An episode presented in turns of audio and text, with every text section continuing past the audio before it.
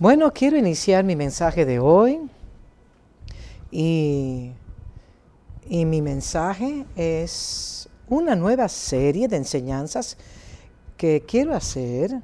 La misma encaja con, con la que he compartido recientemente al hablarles sobre las perspectivas en el entendimiento del juicio bíblico.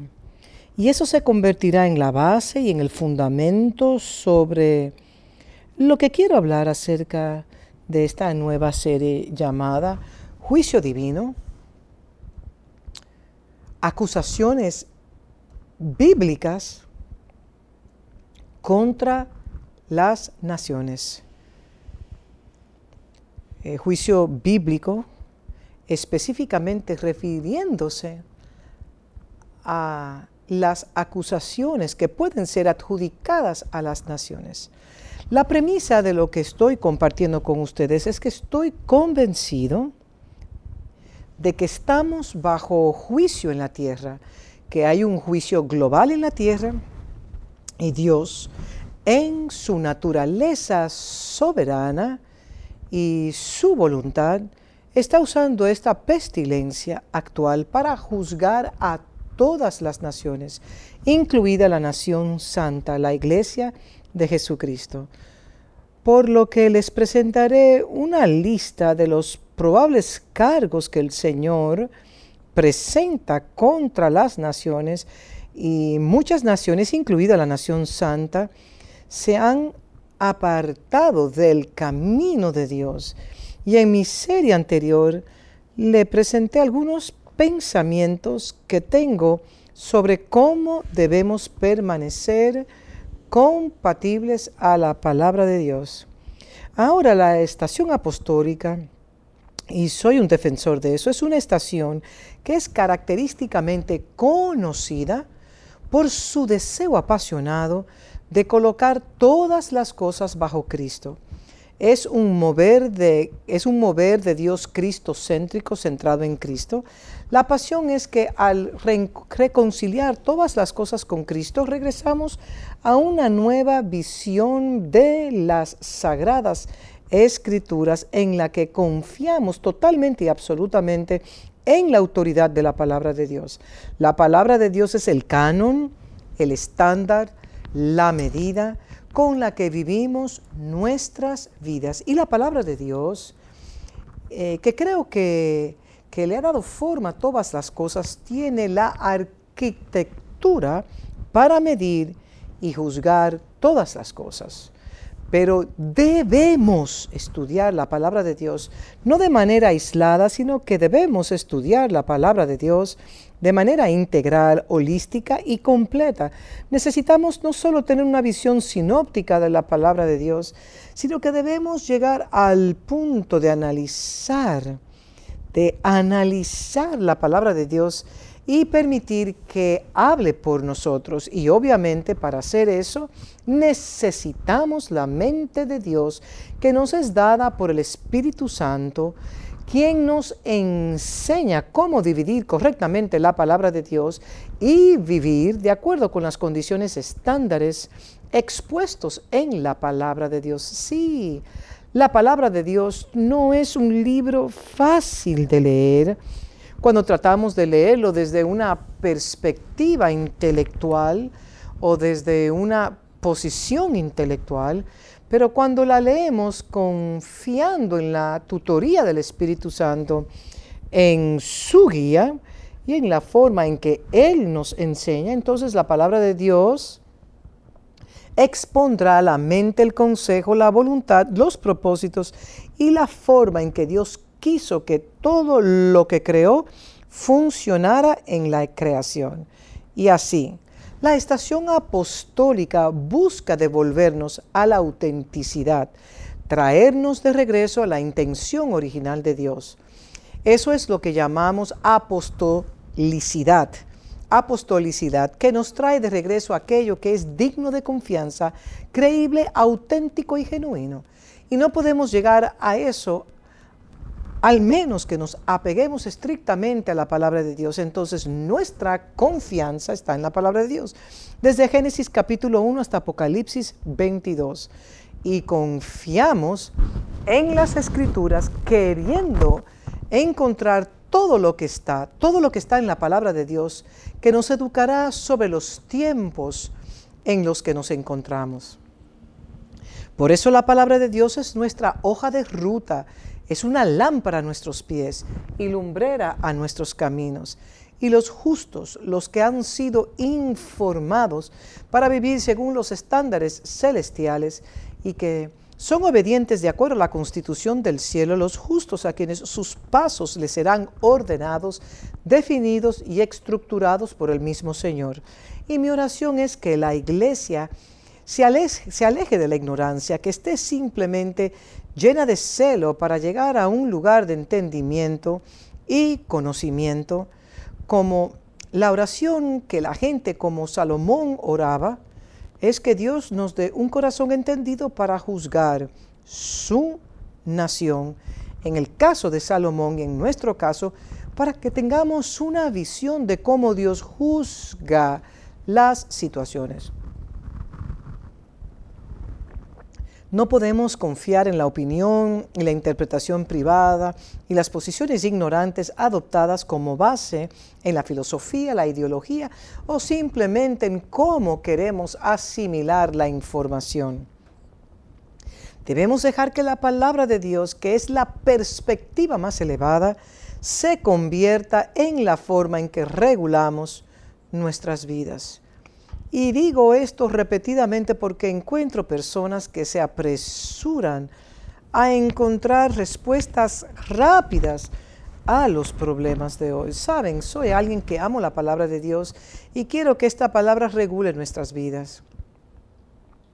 Y espero que en nuestro amor por la palabra de Dios no nos encontremos a nosotros mismos adoptando posiciones, posiciones de negación, de escapismo, de aprender a evitar e ignorar lo que Dios nos está diciendo y que hay momentos en los que también podemos engañarnos en nuestra interpretación de lo que Dios está diciendo.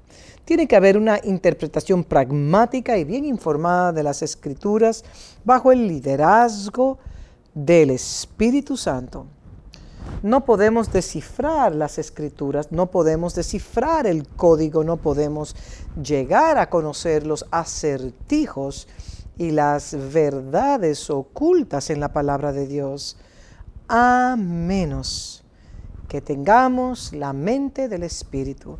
Y creo que eso es lo que Dios va a revelar en este tiempo en el que vivimos. Es en ese contexto que veremos el juicio divino. Hoy voy a hacer la introducción y les voy a presentar una lista de al menos 10 cargos que se podrán imputar contra la comunidad global, el orden mundial y las naciones del mundo que han violado, que se han revelado a lo que han luchado contra las posiciones en las que Dios quería que viviéramos.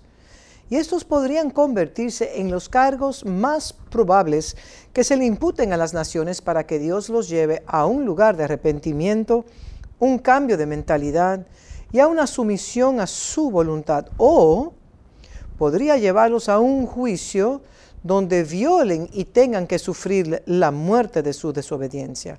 Pero al mismo tiempo también tenemos que estudiar cómo Dios juzga a su propio pueblo. Y Dios juzga a su pueblo. Dios es un juez. Dios es un Dios amoroso.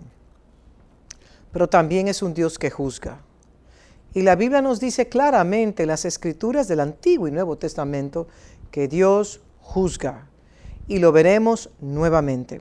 Jeremías 2.9 2.9 eh, es una porción muy interesante de las escrituras y aunque no les voy a dar los 10 cargos o más en esta, en esta sesión, mm, no, voy a presentar esos cargos, les voy a presentar mis pensamientos y les ayudaré a ver ciertas cosas que deberán ser consideradas. Jeremías 2.9, por tanto contenderé aún con vosotros, dijo Jehová y con los hijos de vuestros hijos pleitaré. y con los hijos de vuestros hijos presentaré los cargos. En este contexto, la Biblia nos dice que estos cargos en ese contexto se refieren a una demanda, a llevar a cabo una demanda legal, una disputa o para contender con alguien, por lo que Dios puede llevar a cabo una demanda, una disputa o contender con alguien. En otras, en otras palabras, Dios puede iniciar un caso legal contra su propio pueblo o contra las naciones del mundo. Dios puede acusar formalmente a su pueblo e iniciar un caso criminal contra ellos. Cuanto más leo las escrituras, más observo la situación en el mundo, me he, llegado, más he llegado a la conclusión que COVID-19 no es solo un error humano que generó un comportamiento humano o cualquiera que haya sido la forma en que se haya creado, dio lugar a la pandemia de COVID-19, pero eso es mucho más que eso. Son las acciones de la humanidad las que nos han hecho alejarnos de las formas prescritas en las que Dios tenía la intención de regular el comportamiento de las naciones de la tierra y su iglesia. Y debido a que nos hemos alejado, Dios ha permitido que esta crisis presente nos sobrevenga y a través de ella va a presentar quejas en nuestra contra por habernos desviado, desplazado y alejado de los límites seguros. Y saben, como les he dicho repetidamente desde esta plataforma, que si cambiamos los puntos de referencia o, referentes, o, los referentes de antaño, entonces nos encontraremos en la tierra de los huérfanos. En otras palabras, estaríamos sin protección, preservación y provisión. Y mucha gente ha cambiado eso. También debemos entender que cuando no tenemos un vallado o una protección, entonces somos susceptibles a los ataques de la serpiente. Los ataques de la serpiente. Los ataques del enemigo se vuelven realidad y a través de las escrituras cada vez que el pueblo o las naciones de Dios se desviaran, se desviaban de los propósitos de Dios, vemos que Dios es paciente, longánimo y bondadoso, pero llega un momento en que ese proceso alcanza la madurez y Dios entonces desata el juicio en varias formas. En la nación de Israel hemos visto cómo de manera regular el, pueblo de Dios, los israelitas, sufrían las consecuencias de sus acciones. Entonces, por favor, comprenda esto. Gálatas 6.7, Gálatas 6.7, no os engañéis. Dios no puede ser burlado, pues todo lo que el hombre sembrara, eso también segará necesitamos entender que nuestro comportamiento, no solo como individuos, sino colectivamente, tiene repercusiones. No puede invertir para siempre en las cosas incorrectas y esperar que Dios las ignore. Dios no puede ser burlado. Aquello que sembramos, eso cosecharemos. El verso 8 dice, porque el que siembra para su carne, de la carne segará corrupción, mas el que siembra para el espíritu, del espíritu segaremos. El que siembra para el espíritu, del espíritu segará vida eterna. Y puede leer esta escritura dentro del contexto bíblico histórico del discurso de Pablo, estaba compartiendo aquí. Pero esta escritura tiene un principal Eh, tiene un principal universal adjunto, que lo que usted invierte, eso es lo que usted recibe. Y si invierte en las acciones incorrectas en su cuerpo, si siembra las cosas incorrectas en su carne, cosechará las repercusiones de eso. Y de manera similar, hoy debemos entender que hay una malignidad que ha creado que ha crecido en las naciones y Dios, tienes que lidiar, Dios tiene que lidiar con eso. Si no se ocupa de esa infección, esa forma maligna o ese elemento que prevalece en las naciones, entonces la corrupción y la desaparición de la raza humana se convertirá en una realidad. Por lo tanto, tiene que haber un fin. Después de todo esto sabemos que el Salmo 24 declara que la tierra y su plenitud pertenecen al Señor. Entonces Dios, que es un Dios que juzga, Dios, que es un Dios amoroso, tiene que tener una mano restrictiva en las cosas que hacen. Y para que entendamos cómo se implementa el juicio divino, en esta serie estudiaremos el perfil de Jeremías en particular. Sí, toma, tomaremos algunos desvíos y estudiaremos las, las declaraciones hechas por Isaías, el gran profeta Isaías, estudiaremos otros profetas comúnmente conocidos en los círculos de la iglesia, profetas menores como Amós y Sofonías y otros. Pero estudiaremos la composición de la unción que reside en un hombre llamado Jeremías. Y veremos a través del estudio cómo Dios usa a Jeremías para traer juicio sobre un grupo de personas, sobre la nación de Israel y el partido gobernante que es la tribu de Judá. La tribu de Judá. Hablaremos del perfil de la unción de Jeremías y ustedes saben que este es un perfil asombroso. Recientemente hemos perfilado a José y vimos un aspecto de la unción compuesta llamada Cristo en José.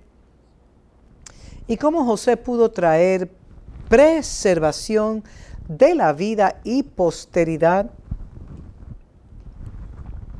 no solo a la familia del pacto de Jacob, sino también a Egipto y a las naciones como en un hombre había una gracia tan poderosa, una nación tan poderosa, y el Espíritu de Cristo estaba sobre él, tanto que trajo políticas económicas, y esas políticas preservan las vidas en una época económicamente hostil.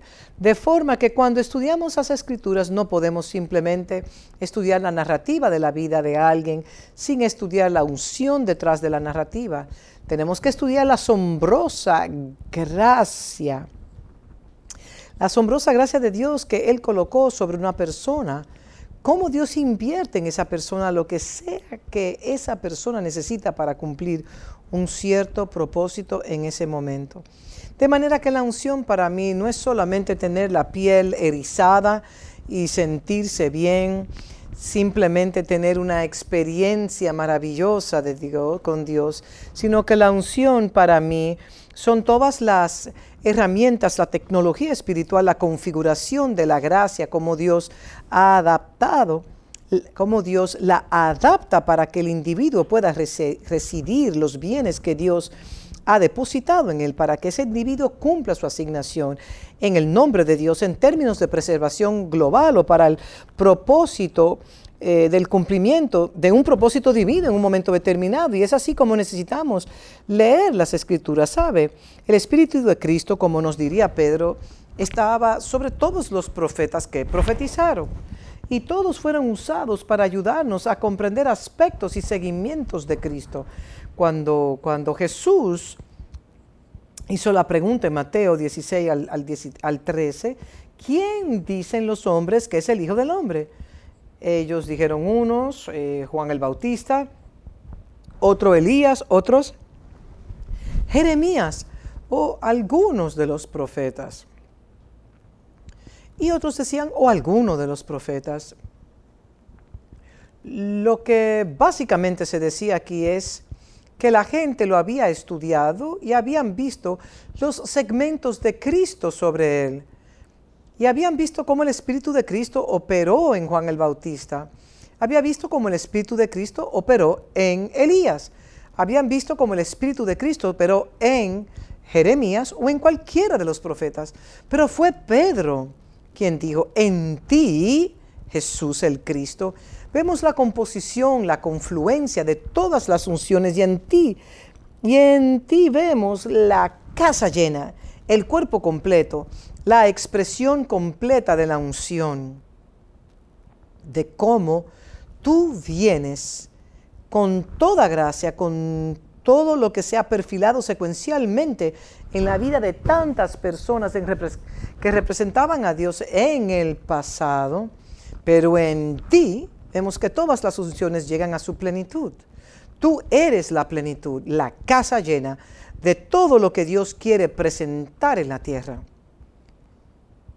Y eso es lo que llamamos el Hijo del Dios viviente. Entonces es en ese contexto que tenemos que estudiar a personas como Jeremías y entender, entender que simples mortales, simples mortales, una gracia y unción extraordinaria fueron depositadas investidas para cumplir un propósito. Y más tarde estudiaremos a otros profetas que fueron contemporáneos de Jeremías y veremos cómo todos se suplementaban o complementaban entre sí mientras, mientras mientras profetizan y hablaban del propósito de Dios en ese contexto y, y, encontrarán que los días de Jeremías, él fue un profeta que prestó mucha atención a hablar con la nación de Israel y Judá acerca de los juicios inminentes que vendrían sobre ellos.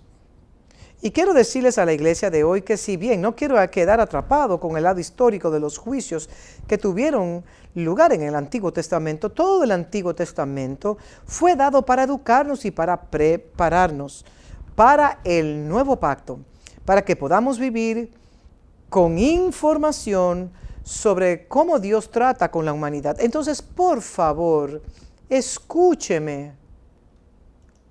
Cuando digo que debemos aprender de lo antiguo, si no podemos aprender del pasado, entonces vamos a sufrir las consecuencias de vivir en la ignorancia y la negación de cómo Dios nos trata. Actualmente estoy convencido de que Dios está tratando con naciones, está lidiando con su iglesia, nos está juzgando por ideologías y teologías que hemos adoptado, posiciones doctrinales, posiciones tradicionales, posiciones filosóficas, posiciones culturales y todas estas cosas han mitigado contra la palabra de Dios hasta tal punto que Dios ahora tiene que juzgar al mundo. Lo que usted tiene que entender cuando estudiamos el perfil de personas como Jeremías y como hicimos con José es que la profecía es que la profecía tiene una forma muy peculiar de, repetir, de repetirse. En otras palabras, las profecías son de naturaleza cíclicas y encontrará que hacen rondas, ya sea durante un periodo de tiempo largo o corto, pero parece haber una especie de recurrencia de profecías en las revoluciones del tiempo. Déjame dar un ejemplo de esto, se encuentra en Eclesiastés capítulo 1. Eclesiastés capítulo 1. Entonces, cuando hablemos de algunas de las cosas que compartiré con ustedes en las próximas semanas, creo que lo primero que deben de comprender es que estas cosas, los principios extraídos de estos sucesos históricos pueden repetirse pueden llevarse a cabo, pueden llevarse a cabo de nuevo en el futuro. Y Dios, que es un Dios que vive fuera del tiempo, usa las mismas normas y estándares por los que mide todas las cosas. Y esas normas o estándares son fundamentales en nuestra comprensión de cómo Dios trata a las naciones en la actualidad. Y hay un juicio que pende, que está sobre las naciones como una espada que pende, que es colocada sobre nuestras cabezas. Eclesiastes 1.9 declara, ¿qué es lo que fue? Lo mismo que será. ¿Qué es lo que fue? Lo mismo que será. Así que eso que ha ocurrido puede repetirse. Y hemos escuchado en los círculos históricos y los que estudian la historia que la historia se repite. Y debemos aprender de nuestro pasado. ¿Qué es lo que ha sido hecho? Lo mismo que se hará. Eso que ha sido hecho, lo mismo que se hará. Y nada hay nuevo debajo del sol. Entonces hay repeticiones, hay recurrencias, hay repeticiones proféticas que tienen lugar dentro de las revoluciones del tiempo. Sea que hay una posición ingenua y muy, muy peligrosa, adoptada por muchos en los círculos de la iglesia, que en el nuevo pacto, que es un pacto de amor y gracia, Dios ya no juzga a las personas y como Dios no juzga a las personas, podemos salirnos con la nuestra hoy. Si ese fuera el caso, entonces pudiéramos matar y no saldríamos con, la, con la nuestra también. Por eso eso no es cierto. Y hemos visto cómo se ha juzgado a gente como Judas, se ha juzgado a Ananías y Zafira. Hemos visto a muchas personas excluidas de la casa de Dios, excomulgadas de la fe a lo largo de, de las escrituras. Hemos visto a muchos que le han dado la espalda a Dios y no se puede justificar su posición. He escuchado de personas que justifican su posición al terminar relaciones, relaciones de pacto, relaciones matrimoniales. Hay muchos que han anulado su llamado a elegir posiciones injustas que contradicen la palabra de Dios y luego dice, oh, pero Dios entiende. Dios es un Dios amoroso, Dios no me juzga, me ama y hace un guiño a mis pecados. No. He leído para ustedes, no se engañen. Dios no puede ser burlado, lo que el hombre siembra, eso cosechará. Si bien sabemos que Dios es un Dios asombroso de amor y eres paciente y longámino, longánimos, y si confieses tu pecado, Él los perdonará, perdonará, y si te arrepientes y cambias de opinión y de comportamiento, Él nos perdonará. También es fundamental entender que al estudiar las Sagradas Escrituras vemos patrones que nos ayudan a educarnos sobre cómo debemos vivir nuestras vidas en el microcosmo y en el macrocosmo, en otras palabras, como individuos y como comunidades o naciones debemos saber cómo actúa Dios. Y si sabemos eso, entonces viviremos vidas sabias, prudentes y muy circunspectas, circunspectas en la tierra. Y había, había leído anteriormente a Daniel 2020 antes eh, de, lo que voy a leer de nuevo, Daniel 20:20, y Daniel habló y dijo, sea bendito el nombre de Dios de siglos en siglos, porque suyos son el poder y la sabiduría. Él muda los tiempos y las edades, quita reyes y pone reyes, da la sabiduría a los sabios y la ciencia a los entendidos. Él revela lo profundo y lo escondido, conoce lo que está en tinieblas y con él mora la luz. A ti, oh Dios de mis padres, te doy gracias.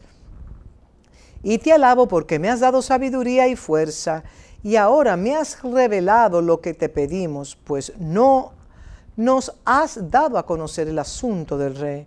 En este contexto, nuevamente vemos el gobierno, el gobierno de Dios sobre la creación sobre la humanidad, sobre la historia, sobre los reinos, sobre los tiempos, sobre las estaciones, sobre los gobernantes. Dios tiene el control absoluto y lo sabe todo, conoce las cosas profundas, las cosas secretas, los precursores de la vida. Hay acertijos, hay enigmas él los conoce y nosotros no debemos luchar contra los patrones que Dios nos ha dado en las escrituras para nuestra educación, para nuestro aprendizaje.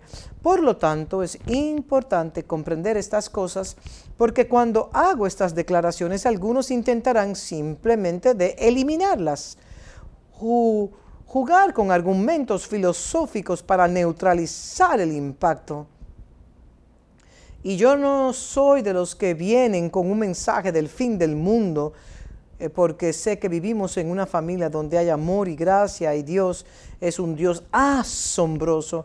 Pero tenemos que vivir dentro del contexto, dentro del marco de cómo Él espera que vivamos. Entonces, ahora veamos el perfil de Jeremías, porque este es el libro que voy a leerle para, que voy a leerle para nosotros. Vamos a estudiar el libro de Jeremías, es un libro fenomenal.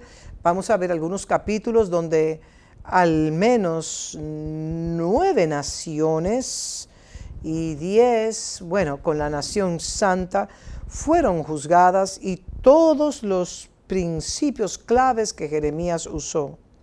Y creo que estamos viviendo en una estación en la que el Espíritu de Cristo que estaba en Jeremías se nos mostrará y, manifestará como el juicio viene a la tierra. Jeremías era un sacerdote de la ciudad de Anatot y vivía en una ciudad sacerdotal en la tierra de Benjamín. Y Anatot estaba a unas tres millas al noreste de Jerusalén. Era una ciudad de, de Benjamín y era una de las ciudades que se le dio al sacerdote para que viviera en ella. Habían 48 ciudades en Israel, las cuales las tribus de Israel dieron a los sacerdotes para que, vi, para que viviesen, viviesen en ellas. Cada tribu de cuatro ciudades, cuatro por doce, igual a 48. Y estas 48 ciudades eran ciudades sacerdotales. Y una de ellas era Natot, que a tres millas de Jerusalén y Jeremías vivía allí. Era, era sacerdote, era sacerdote, vivía en la ciudad de Benjamín. Y Benjamín significa el hijo de mi mano derecha. Su nombre original era Benoni, que significa el hijo de mis sufrimientos. Era un nombre que Raquel le dio a Benjamín justo antes de morir estaba embarazada y dio a luz y mientras daba luz a su hijo estaba perdiendo la vida y ella lo llamó hijo de mis sufrimientos.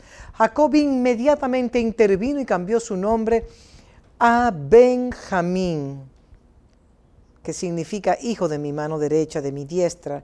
Y Benjamín tiene un lugar muy especial en la vida de la nación de Israel y trabaja mano a mano con una tribu específica eh, llamada Judá. Verá que Benjamín y Judá trabajaban muy cerca el uno del otro. Y Judá es una tribu que produce reyes en la tierra, es una tribu asombrosa. El ministerio de reyes y sumos sacerdotes de Cristo proviene de la tribu de Judá pero encontrará que en Benjamín siempre trabajó muy de cerca. Entonces la unción de Benjamín, el hijo de mi mano derecha, se exhibe en asociación. Personas como Saulo, quien se convirtió, que se convirtió en Pablo, provenía de la tribu de Benjamín y Pablo vio todo lo de la diestra de Dios. Tenía una perspectiva celestial de Cristo, de las escrituras, de la posición de la iglesia y del estado del primogénito de la iglesia, etcétera, debido a este manto de unción que venía de esta tribu llamada Benjamín, una tribu muy peculiar. Podemos estudiar mucho sobre, sobre él. Eh, Jeremías era sacerdote e hijo de Hilcías, sacerdote, lo que simplemente significa que mientras vivió en esta ciudad, la unción sacerdotal es una unción que aprende a separarse de la política y la sociedad secular. Vive una vida para Dios. Es en gran medida ascético en su disposición por la vida. No se suponía que estuviera eh, no se suponía que estuviera obsesionado, obsesionado con la propiedad de la tierra, con las posesiones personales, con el engrandecimiento personal. Se suponía que debía vivir completamente para el Señor. En otras palabras, Jeremías, Jeremías para ser un verdadero sacerdote tenía que tener una visión política desde la vida a su alrededor. Tenía que ver todo desde una perspectiva celestial. De ninguna manera podía ser prejuicioso con una visión empañada por una perspectiva terrenal de la vida. Esto es un aspecto crítico del juicio. Y si el espíritu de Jeremías tiene que venir sobre los justos en la iglesia, usted no puede adoptar una posición política en el contexto en el cual vive. Ya sea que vive en Sudáfrica o los Estados Unidos de América o en Europa, o en alguna parte de África o en cualquier nación del mundo, los verdaderos hijos de Dios no pueden adoptar una posición política desde una perspectiva terrenal. tienen que ver todas las cosas desde la diestra, desde la mano derecha de Dios. Y si vive en la ciudad de Benjamín, está viviendo en una ciudad que ve las cosas desde una perspectiva celestial. Y una perspectiva celestial significa que usted no puede adoptar una visión racial de la vida, no puede ser parcial en la vida, no puede tener prejuicios, tiene que llegar a un lugar en el cual debe ser neutral en el espíritu desde una perspectiva terrenal. Sé que algunos de ustedes dirán, es imposible ser objetivo, es imposible adoptar una posición neutral, pero desafortunadamente cuando usted viene a Cristo, usted muere al yo, al ego, usted debe tomar su cruz y seguirlo a Él. Cristo vino al mundo para morir por todos por los gentiles, por los judíos, por los ricos, por los pobres, y vino a amar al mundo entero, sin importar quién lo odiara. Y el sistema político de su época que impulsó el odio contra los judíos y contra él fue el imperio romano. Pero la Biblia dice, porque de tal manera amó Dios al mundo que dio a su Hijo unigénito. Entonces, para ser un Jeremías, para vivir como un Jeremías, el nombre Jeremías significa que Dios designa o señala, es decir, en este nombre se implica que Dios establece o Dios envía. Si quiere ser señalado, establecido y enviado, si quiere ser una flecha en la mano de Dios, si quiere ser una espada de juicio sobre naciones, si quiere estar en una posición judicial, no puede ser un racista, no puede tener prejuicios culturales, no puede ser sectario en su visión de la vida, no puede medir a las personas basándose en el medio histórico del que usted viene. Y lamentablemente hoy tenemos demasiado de esto en la iglesia de Jesucristo. Le digo que Dios lo juzgará si usted adopta una posición que no comprende el amor de Dios. La Biblia dice, si dices que me amas, amarás a tu hermano. Y tu hermano no es el color de tu piel. Su hermano es todo aquel que sale del vientre de Cristo, del costado de Cristo. Él dio a luz a un nuevo hombre todos somos hermanos en Cristo y lamentablemente hoy la iglesia está demasiado dividida racial, cultural, sectorialmente. Está, está muy dividida, muy perjuiciosa. La iglesia está demasiado dividida, es demasiado prejuiciosa, está demasiado empañada por sus opiniones, por su necedad y por su visión estrecha de la vida. Y el espíritu de Jeremías será restaurado en la tierra en esta temporada. Este es el espíritu de Cristo exhibido históricamente, exhibido en Jeremías. Ver las cosas desde la diestra es ver las cosas desde una perspectiva celestial. Eso significa que usted está fuera de la cronología del tiempo, está fuera del contexto del tiempo y los entornos en los que vivimos. Sí, actualmente vivimos en, un, en entornos infectados y entornos enfermos. La iglesia está dividida racialmente, la iglesia no comprende el verdadero amor de Dios. Dios no nos ve a ninguno de nosotros según el color de nuestra piel, el idioma que hablamos o el tipo de economía que disfrutamos. Dios mira a ricos y pobres, a través del ojo del perfecto amor. Y ese es el pacto al cual hemos sido introducidos. Así pues, esta unción sacerdotal está separada de asuntos humanos.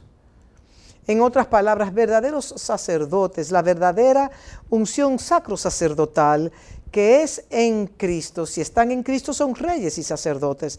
La unción sacerdotal debe liberarnos de cosas como la política doméstica y nacional.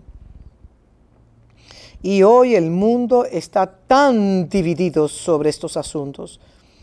Entonces, para que Dios hable a través de una comunidad de creyentes y hable con vehemencia, hable juiciosamente, hable con rectitud y justicia, solo lo puede hacer cuando aprendamos a adoptar una posición justa. La justicia es vivir según las normas celestiales. Es un estado de existencia que es ingenuo de cara al contexto de nuestras historias. Si bien debemos, podemos entender nuestras historias, si bien podemos entender nuestra historia, no vivimos de acuerdo con esas historias, vivimos desde una perspectiva celestial. Eso es lo que se refiere Pablo cuando dijo, muero a mi carne, mi carne está crucificada. Puede que haya sido un fariseo de fariseos, sí, pude haber sido de las familias élites de Benjamín, pero ya no me veo ni mi perfilo a mí mismo por mí. No lo hago por mí, porque ahora veo todas las cosas desde una perspectiva cristocéntrica. Entonces, eso es lo primero que quiero decir sobre Jeremías, porque usted verá cómo Dios lo levantará y lo colocará sobre las naciones. Y eso es lo que dice Jeremías. Jeremías 1.1. Las palabras de Jeremías, hijo de Elías, de los sacerdotes que estuvieron en Anatot, en la tierra de Benjamín. Palabra de Jehová que le vino en los días de Josías hijo de Amón, rey de Judá, en el año decimotercero de su reinado. Le vino también en días de Joacim, hijos de Josías, rey de Judá, hasta el fin del año undécimo de Sedequías, hijo de Josías, rey de Judá, hasta la cautividad de Jerusalén en el mes quinto. Este hombre Jeremías viviría el gobierno de tres reyes, tres eras de diferentes gobernantes, un periodo de 40 años. Y durante este periodo de 40 años sería conocido como un profeta, como un profeta llorón, clamando a estos reyes, hablando la palabra del Señor a los reyes, diciéndoles cómo debían vivir sus vidas y muchos de ellos lo rechazaron, lo encerraron en la cárcel, sufrió un gran rechazo, pero fue fiel. A pesar de todo eso, fue fiel a la palabra del Señor. Y eso es tan importante, tan importante, que independientemente de quién gobierne nuestras tierras, no estamos llamados a juzgarlos por su color, por su cultura por su partido, sino que estamos llamados a hablar la palabra del Señor. La base de nuestra existencia como pueblo profético en la tierra es que hablaremos la palabra de Dios, no nuestras ideas astutas. Y es muy importante tomar eh, nota de esto. Entonces Dios lo nombra, lo señala, lo establece, lo envía. Y la idea es que tendrá que desempeñar un papel al gastar dos tercios de su ministerio, dos tercios de su ministerio, desarraigando y derribando todo lo que ha sido construido por los distintos reyes y sus reinos. De manera similar, hoy necesitamos entender que mucho de lo que Dios está haciendo en la tierra es exigirle a la iglesia que involucre la unción, que emplee la unción de Jeremías para desarraigar los sistemas ilegales, inconstitucionales, inexactos, no bíblicos y, que Dios no ordenó, y a menos que aprendamos a construir estas cosas, déjeme decirle que no podremos hacer lo que Jeremías tuvo que hacer con un tercio de su ministerio, que era establecer nuevos cimientos. Entonces fue enviado como una flecha para primero perforar, penetrar, arrancar, quitar cosas, tirar cosas antes de que pudiera establecer nuevos fundamentos. Y déjeme decirle, cuando empiezo a hablar de la iglesia, desafortunadamente nos hemos acostumbrado tanto a la anormalidad que pensemos, pensamos que es perfectamente normal. Hoy pensamos que se supone que la iglesia es solo una moda pasajera en nuestras ocupadas vidas. Nosotros eh, pensamos que iglesia es que debemos reunirnos un día determinado y que con eso ya hemos estado en la iglesia. No hemos entendido cómo Dios ha ensamblado al cuerpo de Cristo, la iglesia de Jesucristo, para funcionar en la tierra. Y si entendiéramos eso, eh, se convertiría en el estándar por el cual todas las cosas serían juzgadas. Y así pues la Biblia nos dice que profetizaría por un periodo de 40 años y que su ministerio sería compartido con tres reyes diferentes. Y estos reyes en gran medida rechazarían lo que él les iba a decir.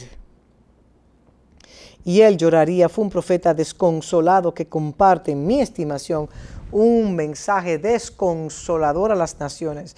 Y según la Biblia, eso es lo que dice el Señor en Jeremías 1.4. Vino pues palabra de Jehová a mí diciendo, antes que te formase, o antes que te formara en el vientre, te conocí.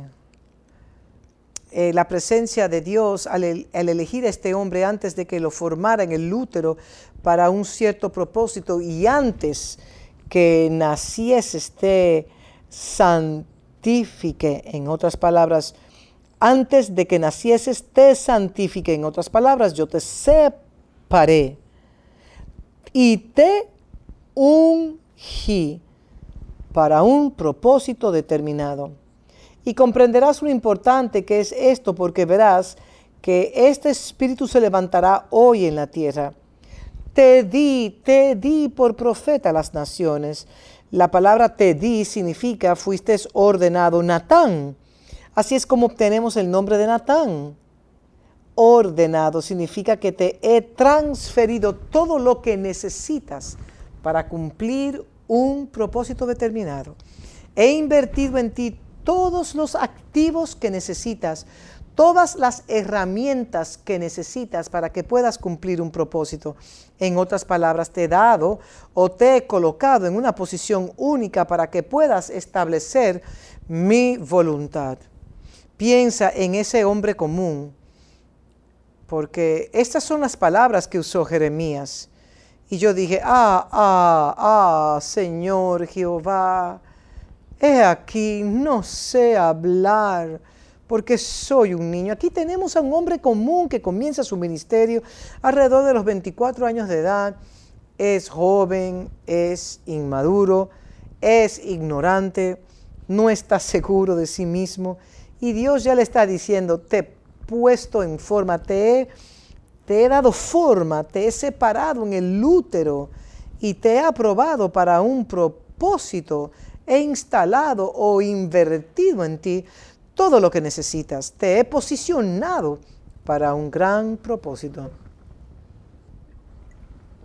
Y obviamente basado en el contexto de Jeremías, su disposición y su inexperiencia, su respuesta inmediata fue, pero Dios, soy demasiado joven para ser profeta, demasiado joven para hacer estas cosas, no puedo. Y Dios le dijo, tienes la capacidad. Veamos en el verso 7, y me dijo Jehová, no digas, soy un niño, porque a todo lo que te envíes irás tú. Irás a todo lo que te envíes. Y si entiende este hombre, él nunca viajó a ningún lugar del mundo, además de ir a Egipto. Estuvo preso en Egipto por una temporada y en Egipto y sin embargo Dios le dio un mandato global, así que estas palabras en el libro de Jeremías están configuradas globalmente. Por favor, tome nota de esto. Irás a todo lo que te envíe y dirás todo lo que te mandé. Te convertirás y irás a los que te envíe y dirás todo lo que te mande. Te convertirás en esclavo de mi palabra. No temas delante de ellos, porque contigo estoy para librarte, dice Jehová. Yo te libraré te protegeré, te preservaré. Si adoptas esta posición, y extendió Jehová su mano y tocó mi boca y me dijo Jehová, he aquí, he puesto mis palabras en tu boca. su armamento, su arsenal, su mayor activo, la mayor inversión que Dios hizo en él fue que Dios puso su palabra en su boca. Mira, verso 10, que te he puesto en este día. Observe estas palabras. Te he puesto, te he puesto estratégicamente posicionado sobre naciones y sobre reinos. Cuando tomo las palabras de Jeremías y se las leo como una lista de cargos y le muestro cómo Dios usará una lista de cargos, de acusaciones, o, y les muestro cómo Dios usará una lista de cargos de acusaciones o cargos contra personas, ya que Dios traerá litigios contra personas sobre naciones. Se basará en principios extraídos de un libro donde este individuo fue colocado sobre naciones y sobre reinos, sobre reinos, para arrancar y para destruir, para arruinar y para derribar, para edificar y para plantar. La palabra de Jehová vino a mí diciendo, ¿qué ves tú, Jeremías? Y dije, veo una vara de almendro. Y me dijo Jehová, bien has visto, porque yo apresuro mi palabra para ponerla por obra. Vino a mí la palabra de Jehová por segunda vez diciendo, ¿qué ves tú? Veo una olla que hierve y su paz está hacia el norte. Hermosas imágenes, el tiempo no me permitirá entrar en detalles, pero los puntos claves a tener en cuenta aquí es que Jeremías ha sido puesto sobre naciones y reinos y ahora ha sido posicionado estratégicamente para hablar contra ellos. Y lo hará con las palabras de su boca. Pero la imagen que Dios le da es la imagen de una vara de almendro. Ahora, la rama del almendro es la vara que estaba en la mano del sacerdote, del sumo sacerdote.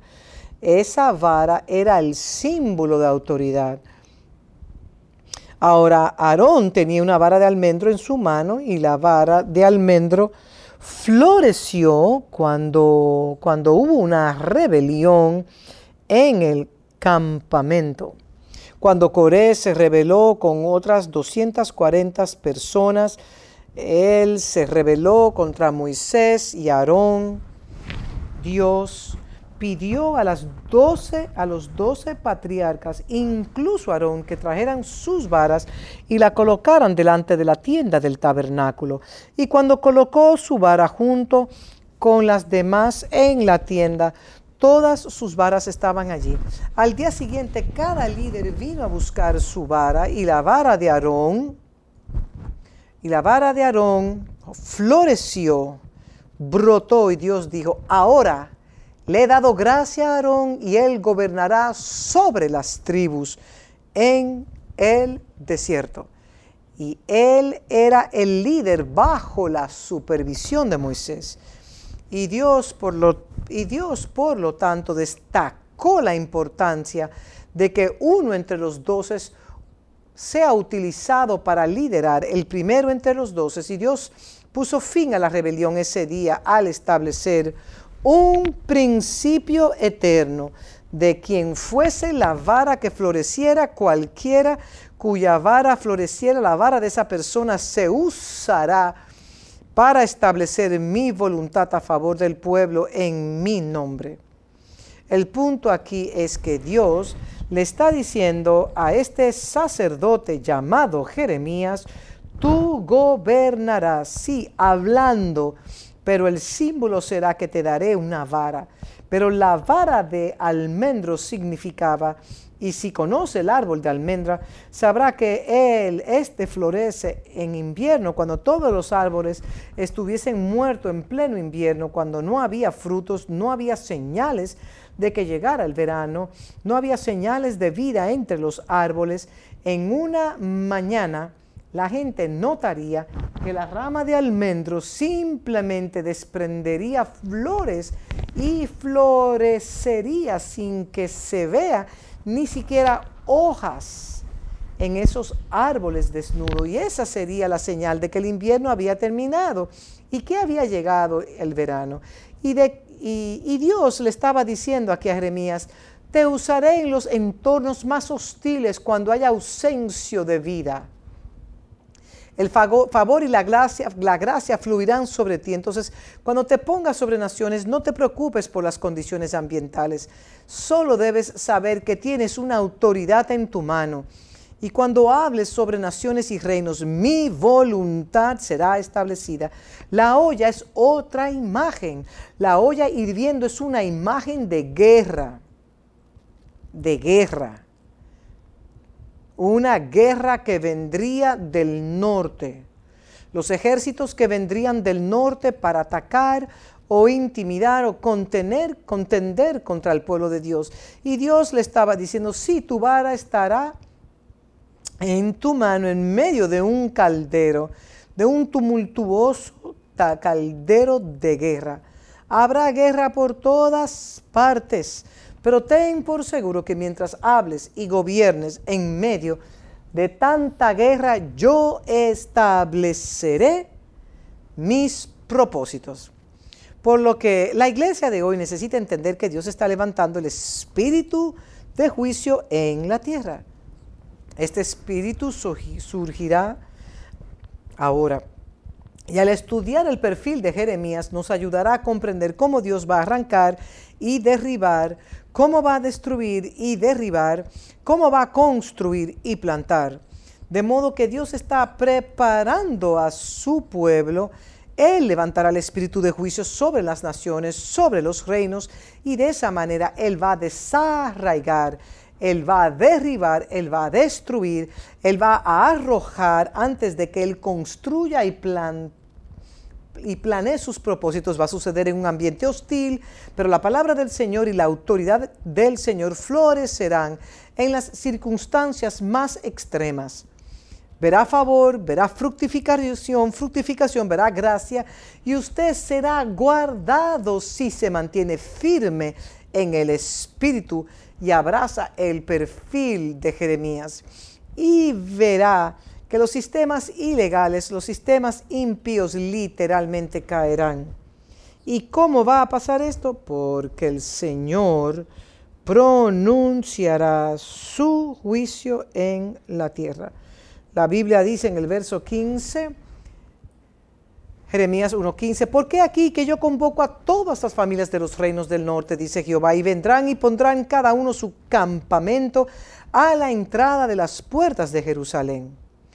Cada sistema vendrá contra el modelo, la iglesia de Jesucristo, los modelos de Jerusalén, el modelo de cómo Dios organiza a su pueblo, a su pueblo como la ciudad de Dios, la iglesia en la ciudad, la iglesia de la ciudad. Y cuando vienen estos espíritus, cuando vienen estas fuerzas, cuando estas ideologías y teologías vienen a desafiar y cuestionar la posición de una iglesia precisa, la iglesia dice en el verso 16, y a causa de su maldad, proferiré mis juicios contra los que me dejaron e incensaron a dioses extraños y la obra de sus manos adorarán. Y estas son algunas de las cosas que Dios juzgará. Verso 17, tú pues ciñe tus lomos, levántate y háblales todo cuanto te mande. No temas delante de ellos para que no te haga yo quebrantar delante de ellos. 18, ¿por qué aquí que yo, he que yo te he puesto en este día? Eso es Dios diciéndole a Jeremías, como ciudad fortificada, como columna de hierro. Este es un hombre de apenas 24 años. Dios lo está formando como una ciudad y una columna de hierro y como un muro de bronce contra toda esa tierra, contra los reyes de Judá, sus príncipes, sus sacerdotes y el pueblo de la tierra, contra sus sacerdotes y el pueblo de la tierra. Y pelearán contra ti, pero no te vencerán, porque yo estoy contigo, dice Jehová, para librarte. Entonces Dios le está diciendo a Jeremías, que lo levantará, lo convertirá en una ciudad fortificada y lo colocará en contra de todos, de todo sistema que venga en contra él en la tierra de Judá y se asegurará de que sea preservado mientras habla contra toda jerarquía u orden de gobierno. Permítame comenzar a concluir haciendo estas declaraciones. En primer lugar, y continuaré la próxima semana, quiero hablar específicamente sobre cómo Dios va a juzgar a la iglesia. Y mi oración es que los líderes de la iglesia y aquellos de ustedes que están muy conectados con sus iglesias, presten atención a lo que estoy diciendo, que ustedes comprendan que Dios no está contento con la forma en que la iglesia ha estado funcionando. La iglesia se ha convertido en una institución de religión consumida por sí mismo, realizando actos de religión que ya no agradan a Dios. La Biblia nos dice que ha llegado el momento de que el juicio comience en la casa de Dios. Esto es lo que primera de Pedro 4:17 nos dice. Ha llegado el momento, ha llegado el kairos donde Dios ahora tiene que traer una lista de cargos y contender con su familia. La casa de Dios es su familia. Él tiene que contender con nosotros por habernos desviado y alejado de sus caminos. Les daré la próxima semana una lista de cargos contra la casa de Dios, desde la forma en que nos hemos desenvuelto como iglesia hasta donde reunimos a nuestra gente y donde, des, y desfilamos ante la gente. Hay una gran variedad de cosas de las que hablaré y puedo decirle que Dios no está contento con la iglesia de Jesucristo en la actualidad.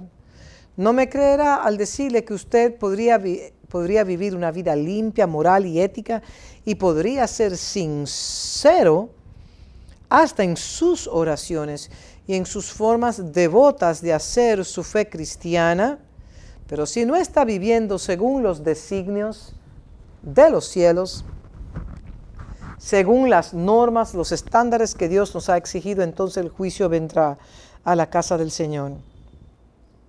Y luego dice en 1 de Pedro 4:17, ve porque es, porque es tiempo de que el juicio comience por la casa de Dios. Y si primero comienza por nosotros, ¿cuál será el fin de aquellos que no obedecen al Evangelio de Dios? ¿Qué pasará con todas las naciones o cualquiera que no obedezca? Verso 18, y si el justo con dificultad se salva, ¿en dónde aparece el impío y el pecador? De, de modo que de modo que los que padecen según la voluntad de Dios encomiendan sus almas al fiel Creador y hagan el bien de modo que viene un juicio sobre la casa y esta casa y está en la tierra actualmente. Muchas iglesias cerrarán en esta temporada. Muchos ministerios terminarán. Muchas personas se encontrarán en falta. Nos están pesando. Estamos son tiempos temibles, temo por mi propia vida, estamos siendo juzgados, es necesario la intercepción, circunspección, revisar los patrones de mi ministerio, estudiar la palabra de Dios para asegurarme de que cumplo con la forma en que Dios quiere que viva, asegurándome no seguir caminos erróneos, de compartir la palabra de Dios con el pueblo de Dios correctamente, que no lo haga que no haga que la gente piense que hay una manera fácil de comportarnos en nuestras reuniones corporativas y en las conductas de nuestras vidas. Y créanme, la iglesia ha encontrado lugares altos, formas convenientes de adorarlo. Hoy en día ya hablaremos un poco de eso, hablaremos sobre el tipo de juicios que Dios traerá sobre las personas. Muchos han abandonado a Dios, muchos han quemado incienso o han perseguido a otros dioses, imágenes y posiciones idólatras, muchos se han vuelto infieles, muchos se prostituyen en su comportamiento, muchos se han descarrayado, algunos han adorado sus vocaciones y ocupaciones, algunos han creado nuevas formas de canalizar el agua, la palabra de Dios al pueblo de Dios. La iglesia amigable es una de esas formas. Y hablaré de eso la semana que viene. Hemos creado nuestros propios sistemas para encontrarnos con Dios, lo cual es ilegal. Y hay muchas otras áreas con respecto a cómo presentamos la iglesia a la gente. Y Dios Y Dios va a juzgar no solo nuestro comportamiento, sino también aquellos, aquellos que se han convertido en sastres, fabricantes, arquitectos de tal comportamiento. Los líderes de la, de la iglesia tengan cuidado, es un momento muy peligroso para estar vivo y debemos asegurarnos de que estamos haciendo lo correcto, lo justos al dirigir correctamente al pueblo de Dios. Pero hablaré de estas cosas más específicamente la semana que viene. Quiero hablar sobre el juicio en la iglesia, la nación santa y, y y luego quiero hablar sobre el juicio sobre las naciones y qué tipo de juicios vendrán, qué tipo de acusaciones Dios estará ejerciendo contra las naciones. Hoy fue una introducción y dejaré el mensaje pendiente hasta la semana que viene, pero usted agradece, agradeceré, agradecerá este mensaje a medida que continuamos en la serie. Entonces inclinemos nuestros rostros en oración y miremos nuestros corazones hoy y hagámonos la pregunta. ¿Estamos donde Dios quiere que estemos? ¿Estamos tan atrapados con posiciones idólatras, posiciones ideológicas, teológicas, idólatras, patrones de comportamiento idólatras?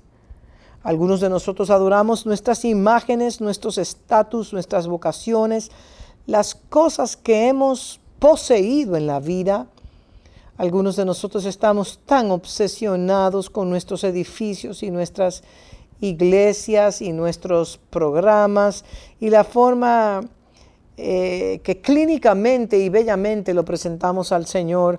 Algunos de nosotros estamos tan absortos con las cartografías del ministerio que hemos perdido nuestro amor y nuestra pasión por Dios. Eh, básicamente está hablando de la coreografía del mismo ministerio. Dios está, Dios está pidiendo el espíritu de Jeremías.